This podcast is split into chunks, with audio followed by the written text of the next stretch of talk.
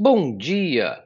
Hoje é 20 de setembro, segunda-feira de 2021, e esse é o Pod Action, o seu podcast diário sobre a abertura do mini índice Bovespa em uma visão do método Price Action. Meu nome é Mário Neto, um eterno estudante de Price Action. Vamos lá? Inicialmente, pedi desculpas durante esse tempo fora, porém, estamos aqui retornando com toda a força possível. É, avaliando o gráfico WinV21 de 2021, é, vemos aqui claramente, nós estamos num road band de baixa, tá?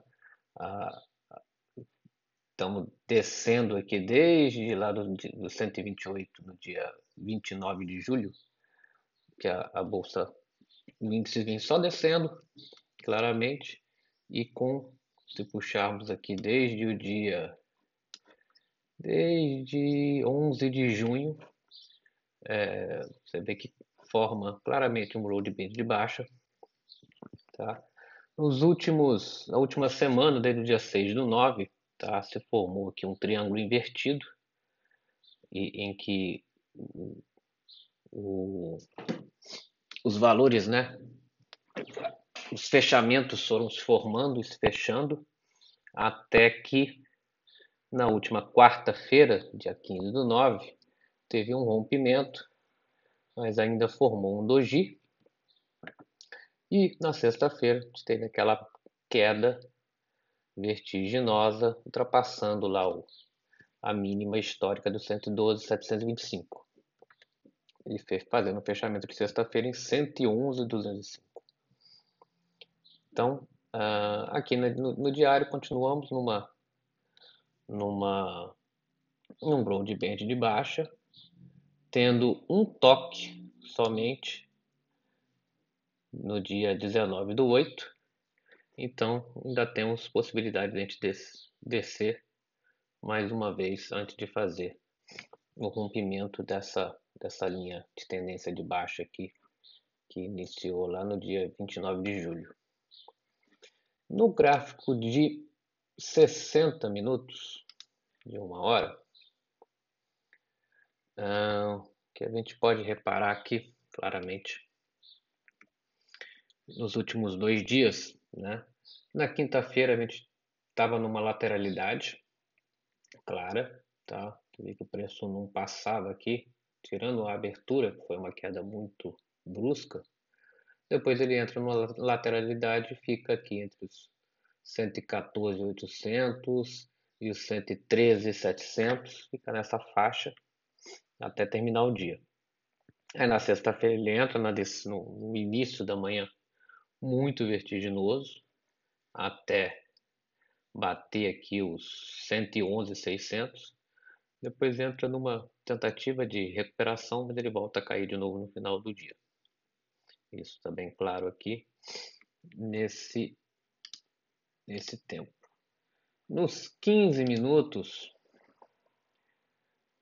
que a gente pode fazer uma leitura mais clara. É, primeiro aqui uma, uns dados importantes é esse gap, que pode ser muito importante hoje e essa semana. Foi deixado um gap aqui, claro, né? Só movimento de baixa do início da manhã, entre os 113,550 e os 112,210, onde teve uma tentativa de rompimento na sexta-feira às 15h45, mas ele não conseguiu romper. E é, no início da manhã também, onde ele formou aqui três, três barras muito fortes e contrárias. Então são dois, dois, dois valores a se acompanhar tá? no dia de hoje e na semana. Pode ser que no dia de hoje ele ainda desça, mas quando ele voltar a subir, esses dois, dois preços são duas, dois pontos de realização. É, vamos para os 5 minutos. Nos 5 minutos, a gente vê que lá na terça-feira, por volta das 16h40, teve uma barra bem forte, tentando recuperar. Né, depois da queda que teve no, na parte da tarde, que foram cinco barras negativas.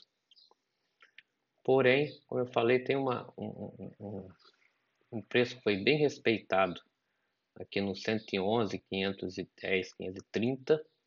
Tá? Teve só uma tentativa de rompimento, três tentativas antes dele subir.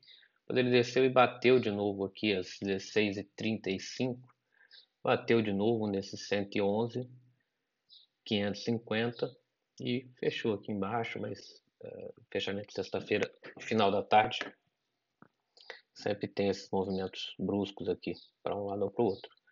Então, o, os, os, pontos de atenção aqui seria o 111, 500 e, 530, 520. Vamos ver a abertura de hoje. Tá? O gap deixado na sexta-feira, na parte da manhã, 112, 200 e 113, 550. Esses são os três pontos para serem observados aqui no dia de hoje. Tá? É... Possibilidades, como eu falei no diário, ainda tem a possibilidade de descer, fazer um terceiro toque nessa linha de tendência de baixa, essa resistência de baixa que está vindo lá no final de julho. Dá tempo de descer mais um pouquinho. E se ele subir, eu ficaria de olho nesses três, nesses três preços aí que eu comentei. Vamos só falar novamente. Então é o 111.530, o 112.210 e o 113.550. Então, se ele abrir para subir, for aqui tentar buscar lá em cima, tocar novamente a, a linha de tendência de baixa, a resistência lá em cima, ele pode parar nesses três pontos. Mas, como a gente está no broadband de baixa, e na sexta-feira foi um, uma barra muito forte para baixo, sem, sem fio nenhum, né? a probabilidade que hoje, vamos ver a abertura, ele continue caindo antes dele voltar a subir. Apesar dele já estar tá perdendo um pouco de força.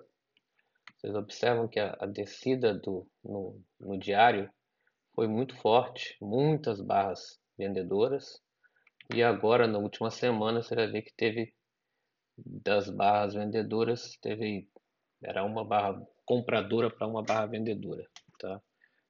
E como eu falei, esse triângulo invertido aqui, ele tentou fazer um rompimento para cima, trazer uma força compradora, mas da quinta-feira para trás, da quarta-feira para frente, foi só ladeira abaixo. Vamos ver aqui o calendário econômico de hoje. Se a gente tem alguma coisa.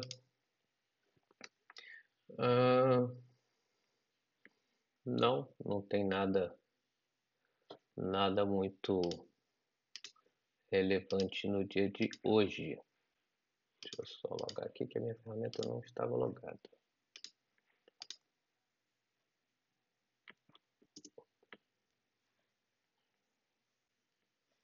Então hoje só tem aqui licença de construção às nove e meia nos Estados Unidos, nada muito relevante para o dia de hoje de notícias. É, isso, pessoal. Espero que tenham gostado aí na volta. A gente vai tentar fazer umas mudanças no, no, no, no formato e tentar fazer uma melhoria contínua aí nesse podcast tão, tão amado. É, bons trades para todos e até amanhã com mais um Pod Action.